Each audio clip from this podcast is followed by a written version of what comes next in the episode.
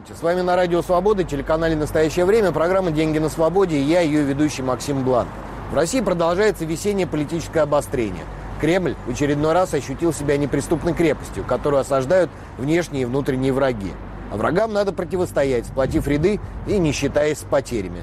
Однако пока потери несут российские граждане, в том числе далекие от политики. Внезапное решение о прекращении авиасообщения с Турцией с 15 апреля по 1 июня приняли после того, как турецкий президент Реджеп Эрдоган заявил, что не признает аннексию Крыма. Ограничение на полеты поставило под вопрос возвращение на родину примерно 100 тысяч российских граждан, которые просто хотели отдохнуть у моря. Еще более полумиллиона россиян э, зарезервировали туры в Турцию на период с 15 апреля по 1 июня. И теперь все они рискуют остаться и без отдыха, и потерять примерно 30 миллиардов рублей на всех. О том, что предлагают власти, мы сегодня еще поговорим. Но прежде я хочу сказать пару слов о том, что происходит с Алексеем Навальным. Я надеюсь, к тому моменту, когда эта программа выйдет в эфир, политику допустят врачей, и он начнет выходить из голодовки. Я надеюсь, что будет не слишком поздно, поскольку по оценке лечащего врача Навального и главы профсоюза «Альянс врачей» Анастасии Васильевой, его состояние близко к критическому. Этот вывод медики сделали на основе результатов биохимического анализа крови оппозиционного политика. В конце прошлой недели французская газета «Ле Монт» опубликовала открытое письмо к российскому президенту Владимиру Путину. Его подписали более 70 всемирно известных актеров, писателей, историков, музыкантов. В письме они призывают обеспечить Навальному безотлагательное лечение и уход, в которых тот нуждается, и на которые он имеет право по российскому законодательству. Среди подписавших, например, Джоан Роллинг, Стивен Фрай, Бенедикт Камбербеч, Архан Памук, Нил Гейман, Салман Ружди, Джуд Лоа, Ванесса Редгрейв. В воскресенье 18 апреля сторонники Навального объявили о новой акции протеста, решив не дожидаться анонсированного ранее полумиллиона потенциальных участников. Митинги назначены на вечер среды 21 апреля. К моменту, когда принималось это решение, на сайте «Свободу Навальному» зарегистрировалось более 450 тысяч человек. Но российские власти, похоже, больше обеспокоены тем, чтобы окончательно вывести за пределы легального поля деятельность оппозиции, чем всякими обращениями мировых деятелей культуры. В пятницу прокуратура Москвы подала иск в Мосгорсуд о признании экстремистскими организациями Фонда борьбы с коррупцией, Фонда защиты прав граждан и штабов политика Алексея Навального. О том, какими, в том числе финансовыми рисками это может обернуться для тех, кто поддерживает оппозицию, да и для тех, кто пока от политики далек, мы сегодня тоже обсудим. А пока хочу напомнить про наш телеграм-канал «Блант на свободе», где мы обсуждаем свежие экономические и финансовые новости. Подписывайтесь. Сегодня в программе – Деньги и будущее. К чему приведет повторение застоя? Деньги и риски. Что угрожает деньгам и как от этого страховаться? Деньги на отдых. Сколько теряют россияне из-за закрытия Крыма?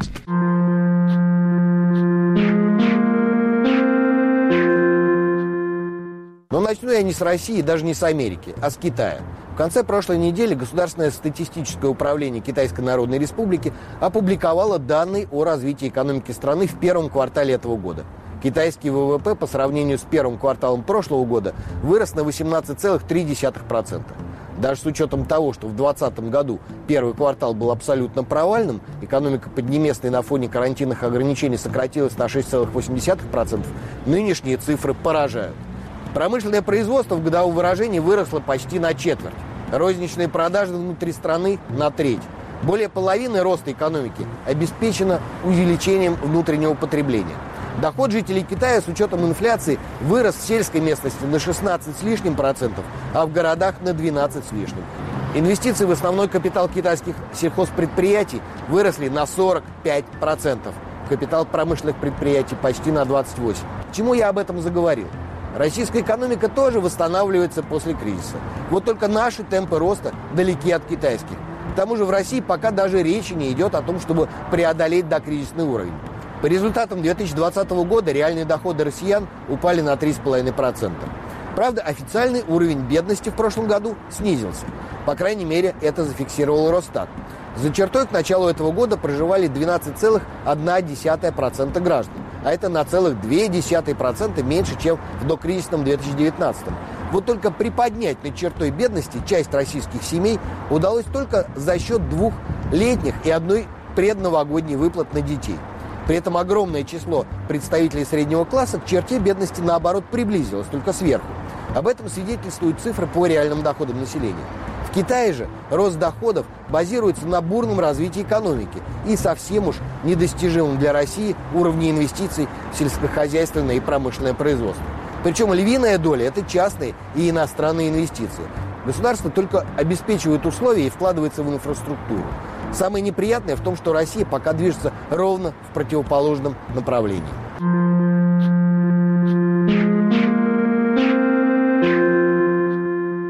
В понедельник, 19 апреля, с 6 часов вечера, то есть ровно в тот момент, когда идет трансляция нашей программы на Радио Свобода и на нашем YouTube-канале, начинается официальная презентация доклада «Застой-2. Последствия, риски и альтернативы для российской экономики».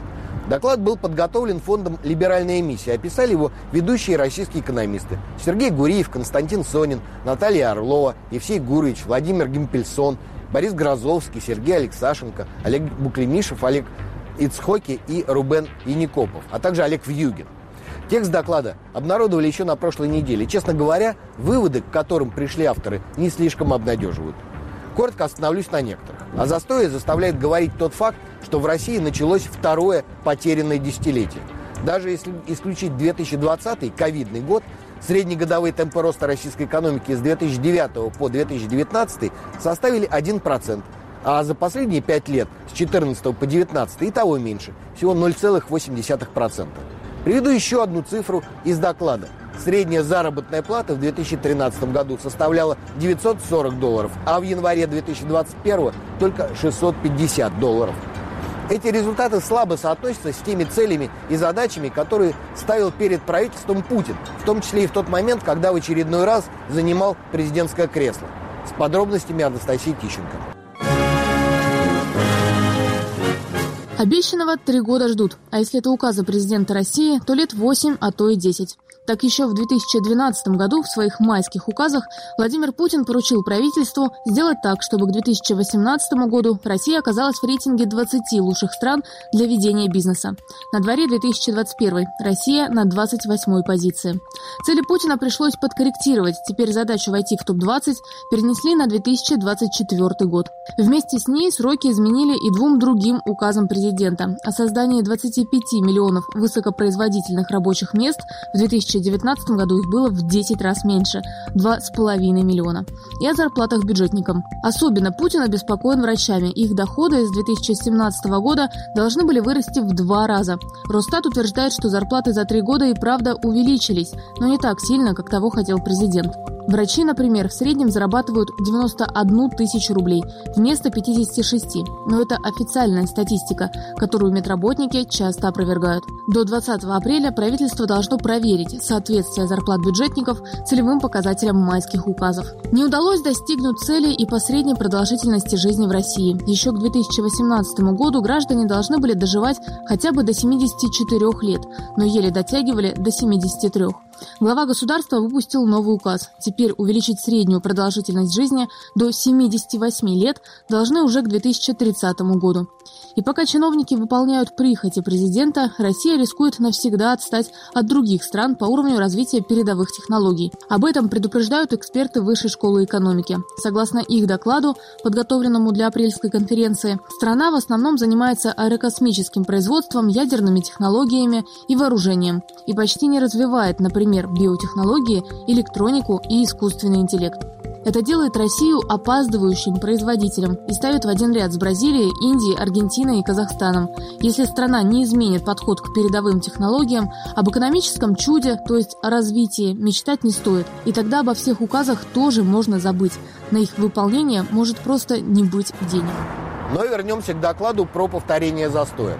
Авторы указывают на то, что у нынешнего правительства нет не только стратегии роста, но даже отсутствует постановка соответствующих целей. Экономическая политика выдвигает в качестве приоритета стабильность. С экономической точки зрения под ней понимается модель перераспределения ресурсной ренты и доходов от экономической деятельности. Это же соответствует интересам политической элиты, ряда секторов российского бизнеса и некоторых групп граждан. Фундаментальная установка на экономический изоляционизм, мотивированный курсом внешнеполитической конфронтации, только способствует закреплению перераспределительной модели.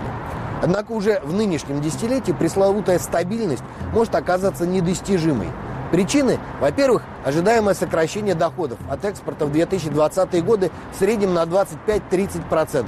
Во-вторых, демографический кризис из-за серьезного сокращения молодых и образованных работников, а также общего числа занятых в экономике. В-третьих, разного рода черные лебеди, например, накопленный эффект от санкций и риски их усиления, техногенные кризисы ну и тому подобное. И, наконец, в-четвертых, накапливающиеся изменения в мировом энергобалансе, в том числе под давлением климатической повестки. В перспективе 10-15 лет они приведут к резкому долгосрочному снижению цен на нефть. Авторы доклада «Застой-2» приходят к выводу, что совокупное действие этих факторов с высокой долей вероятности сделает невозможным поддержание даже тех минимальных темпов роста, которые были в прошлом десятилетии. Это усилит тренд снижения реальных доходов, что вызовет значительное социальное напряжение, рост конфронтаций и снижение политической устойчивости режима. Еще одно десятилетие застоя может стать прологом к полномасштабному социальному и экономическому кризису. И чтобы избежать этих рисков, государство должно менять стратегию и меняться само. Один из авторов доклада, профессор Чикагского университета и Высшей школы экономики Константин Сонин, на своей странице в Фейсбуке написал, что с точки зрения экономиста должно быть в назначенном на 21 апреля послании президента Федеральному собранию. Сонин выделяет всего четыре пункта. Это открытость экономики. Она предполагает отмену контрсанкций, шаги, которые приведут к отмене санкций. Создание благоприятных условий для бизнеса, что в свою очередь должно сопровождаться снижением полномочий проверяющих органов, спецслужб, властей, ну и, конечно, кадровыми перестановками в этих органах. Два других пункта – это повышение конкурентности э, в госзакупках и демилитаризация государства. Никто, включая самого Сонина, не сомневается, что ничего из этого в послании Путина в среду не будет. Однако важно зафиксировать, что альтернатива нынешнему движению в пропасти есть, и она предложена властям. В этом я согласен с Сониным, который так разъяснил свою позицию моей коллеге Алене Вершининой. Мы это передали в правительство тем, что выложили это в Фейсбуке. Этого достаточно. Это есть на сайте либеральной миссии, у нас же нет никакой как бы второй отдельной профессиональной экспертизы. Вот то, что мы хотели сказать, вот оно в, доку- в этом документе и сказано. Никакой оценки от правительства не нужно, потому что с какой стати они нам будут давать оценку? Это нам виднее, а, что экономике лучше, а что не лучше. Но если они найдут это полезным, если они чем-то из этого воспользуются, если это поможет росту и развитию, отлично. Реакция будет в том, что они сделают, в том, какие будут меры приняты, какие будут объявлены, какие э, будут на практике проводиться. Тут что такое реакция правительства? Дело правительства – это что-то делать.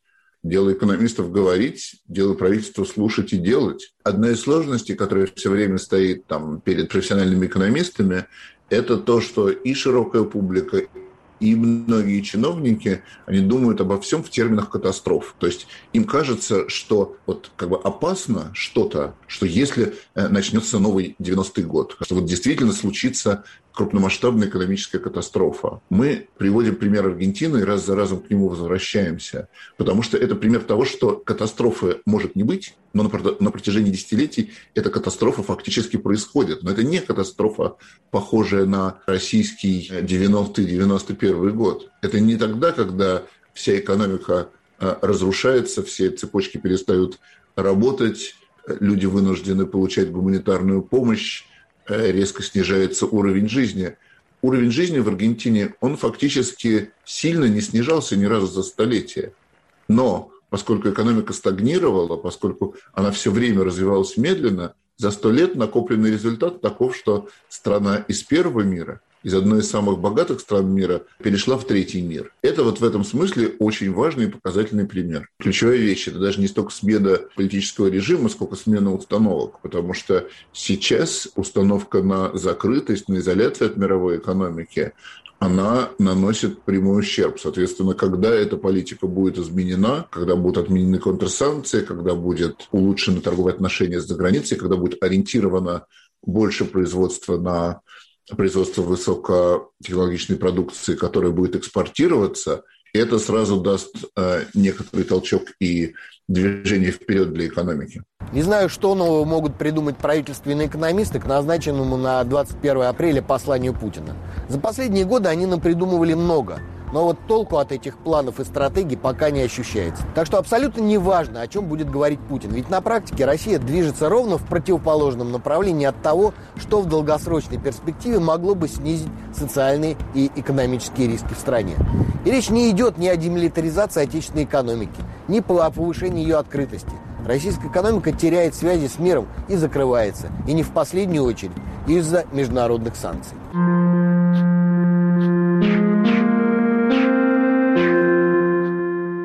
Всю прошлую неделю рубль катался на американских горках. Ожидание новых санкций и, мягко говоря, не внушавшие оптимизма заявления российского МИДа на этот счет толкали рубль вниз. Потом был звонок Джо Байдену Владимиру Путину с предложением о встрече на высшем уровне. После этого разговора рубль начал почти так же интенсивно укрепляться, как падал до этого. Однако затем стало понятно, санкций в отношении российского госдолга все-таки не избежать. И рост снова сменился падением. Наконец, ближе к концу недели глава Белого дома подписал указ о расширении санкций против России. Но так как ограничения, введенные в отношении российского госдолга, оказались куда мягче, чем могли бы оказаться, рубль снова начал расти. Теперь американские банки и другие финансовые институты не могут приобретать на первичном рынке и рублевые облигации, выпущенные Министерством финансов России, Центральным банком или Фондом национального благосостояния. И начнет действовать этот запрет после 14 июня 2021 года. Это действительно самый мягкий вариант из всех возможных. Более того, российские финансовые власти к нему готовились. В частности, министр финансов Антон Силуанов еще пару недель назад заявил о договоренности с крупными российскими банками выкупать новые выпуски гособлигаций, а также о готовности Банка России выделять на это финансовым институтам дополнительные рубли. Вопрос расширения доступа к комиссионным деньгам весьма актуален для российских госбанков. Напомню, что секторальные санкции США и ЕС запрещают американцам и европейцам инвестировать в долгосрочные облигации, выпущенные пятью российскими финансовыми институтами – ВТБ, Сбербанком, Газпромбанком, Россельхозбанком и ВПРФ. Тем не менее, уже совсем скоро наблюдавшийся в конце прошлой недели оптимизм на российском рынке из-за относительной мягкости санкций может смениться новой волной распродаж рублевых активов. Санкционная тема себя далеко не исчерпала – пятницу вечером агентство Bloomberg со ссылкой на источники в администрации Байдена сообщило, что ограничительные меры могут быть расширены и коснуться в том числе и вторичного рынка гособлигаций. Если это произойдет, то иностранные инвесторы начнут избавляться от рублевых бумаг гораздо интенсивнее, чем до этого. А это может привести к обвалу рубля и российского фондового рынка. На мой взгляд, даже если до этого и дойдет, то курс доллара сильно выше 80 рублей не уйдет, поскольку ЦБ и Минфин сделают все, чтобы поддержать российскую валюту, а все необходимые инструменты у финансовых властей для этого есть. Вопрос валютного курса окончательно стал политическим, так что финансовому блоку уж придется расстараться. Традиционная для России стратегия защиты от любых экономических и политических рисков, покупка наличной валюты в нынешних обстоятельствах может и не сработать. Так что сейчас самое время попытаться разобраться в том, что угрожает деньгам россиян и как можно было бы хотя бы частично эти риски застраховать. Если брать краткосрочный период, то наиболее взрывоопасной выглядит ситуация на юго-востоке Украины и риск участия в прямом вооруженном столкновении стянутых к границе российских войск. Лично я считаю, что этого не случится. Повозят российские военные свои «Искандеры» туда-сюда вдоль границы, да и вернут к месту постоянной дислокации. На том все и успокоится. Однако гарантий тут никаких. И в случае, если по чечайне начнет реализовываться плохой сценарий, то я не сомневаюсь в серьезности международных санкций. И тут уж в ход пойдут не только меры против российского госдолга, что на первичном, что на вторичном рынке, без разницы, но все то, чем пугали в последнее время российский МИД и пресс-секретарь Путина. И отключение от SWIFT, и блокировка карт международных платежных систем, выпущенных российскими банками, и совсем уж серьезные санкции против второй ветки Северного потока. На всем этом рубль, конечно, упадет, но не кратно и даже не на десятки процентов. Российские власти не пустят ни курс доллара, ни курс евро сильно выше 100 рублей. При этом резко повышается риск ответных санкций, которые могут вылиться в запрет на инвестиции в американские и европейские активы, а также ограничения на оборот наличной валюты. Так что тем, для кого все это не станет красной чертой, за которой в России оставаться уже небезопасно, наличная валюта поможет мало. Зато запасы наличности на случай сбоев в работе платежных систем не помешают. Если курс национальной валюты для российских властей принципиальный индикатор, то фондовый рынок чиновники серьезно никогда не воспринимали. Так что акции российских эмитентов имеют все шансы уйти, что называется, в пол. Поэтому те, кто инвестирует в «Газпром», «Роснефть» или «Сбербанк» с ВТБ, должны держать руку на пульсе и либо заранее быть морально готовыми к обвалу до уровней прошлого марта, а то и ниже, либо выйти от греха из бумаг до того времени, пока все не успокоится. Чуть менее серьезными последствиями чревато и дальнейшее ухудшение здоровья Навального. Про его смерть я даже говорить не хочу. Но этот сценарий, к сожалению, выглядит гораздо более вероятным, чем боевые действия на территории Украины. В любом случае, для тех, кто остается в России, любая оппозиционная деятельность будет сопряжена с гораздо более серьезными рисками, чем до сих пор. Если суд признает структуры, созданные при участии Навального и его соратников экстремистскими организациями, то резко вырастет число уголовных процессов по 282 статье. Причем под ударом окажутся не только сотрудники фондов и региональных штабов, но и волонтеры. Любая финансовая поддержка оппозиции будет расцениваться как финансирование экстремистской деятельности. Последствия – блокировка всех карт и счетов и уголовное наказание вплоть до 8 лет лишения свободы. Ответом может стать более активное использование криптовалют для оказания финансовой поддержки оппозиции. Однако власти очень быстро на это отреагируют. Так что ждать закручивания гаек тут недолго. Это нужно учитывать всем тем, кто так или иначе имеет дело с криптовалютами. Помимо криптовалют, Токсичными могут стать любые деньги, которые граждане получают из-за границы, будь то гранты, вознаграждение за удаленную работу программистов или переводы от родственников. Подчеркну, все это краткосрочные риски, но буквально за последнюю пару недель вероятность их реализации выросла настолько, что игнорировать их уже невозможно.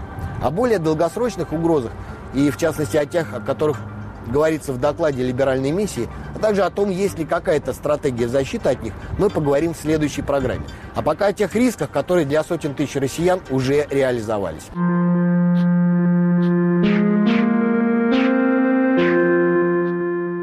Россия с 15 апреля по 1 июня приостановила авиасообщение с Турцией и Танзанией. Решение об этом приняли всего за три дня до отмены рейсов. По данным Ассоциации туроператоров, всего на период с 15 апреля по 1 июня более 533 тысяч россиян забронировали туры в Турцию. Их общая стоимость превысила 32 миллиарда рублей. Кроме того, на момент прекращения полетов в Турции находилось около 50 тысяч российских туристов, купивших туры, и примерно столько же тех, кто путешествует самостоятельно. Но финансовые потери понесут не только туристы, но и туроператоры.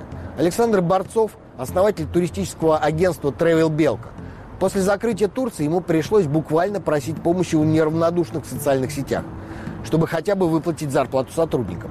О положении дел в туристической отрасли Борцов рассказал Анастасии Тищенко. Сначала мы сидели на карантине в прошлом году, и вообще нельзя было ничего продавать. Потом открыли опять же летом Турцию, и как ни странно, август, сентябрь, октябрь были отличными месяцами в плане дохода. А потом началась зима, когда, опять же, началась вторая волна, людей начали запугивать, ну и как-то в Турции, тем более зимой, там, ну, купаться нельзя, можно просто гулять. Всю зиму мы как бы практически без доходов, еле-еле там сводили концы с концами. И вот началась весна, мы уже такие все довольные, типа вот сейчас мы заработаем, майские праздники, тем более это всегда традиционно, и берут как бы и все отменяют. Конечно, это большой удар, потому что я понимаю, что мы в принципе денег никаких можем не получить опять полтора месяца, а полтора месяца надо там ну как-то редакции какую-то зарплату платить, там за хостинг хотя бы, ну какие-то минимальные э, вещи, без которых в принципе невозможно существовать в очередной раз попросил, потому что уже я зимой просил в очень трудные времена, когда у нас был кассовый разрыв, поддержку. Нам накидали пожертвований через сервис сбора чаевых, как там у официантов.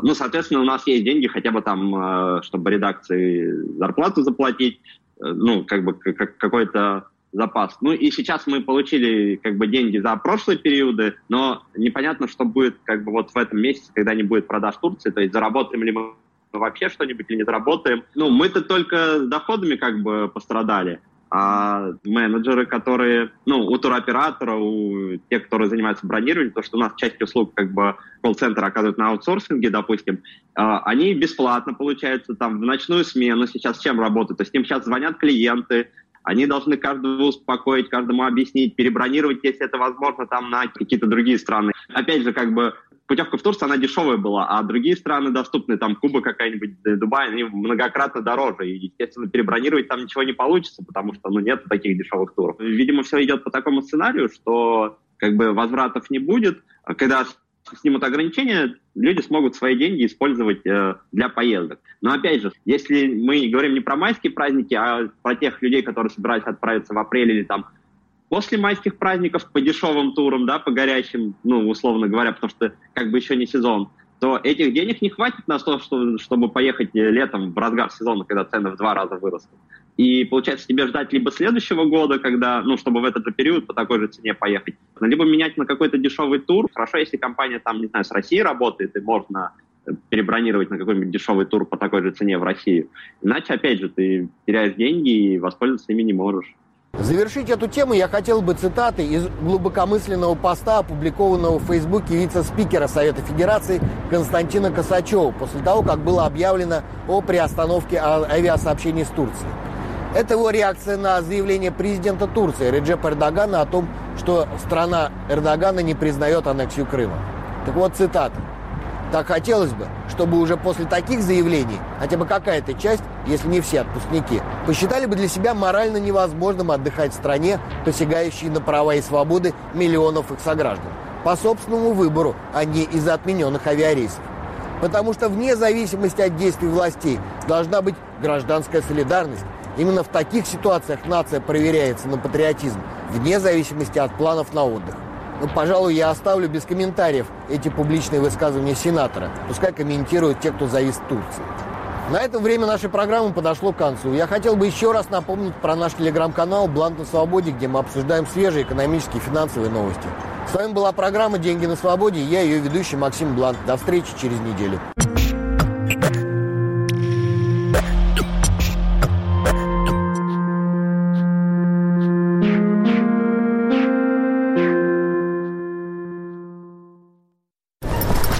Померанцев переулок. Так называется мой подкаст.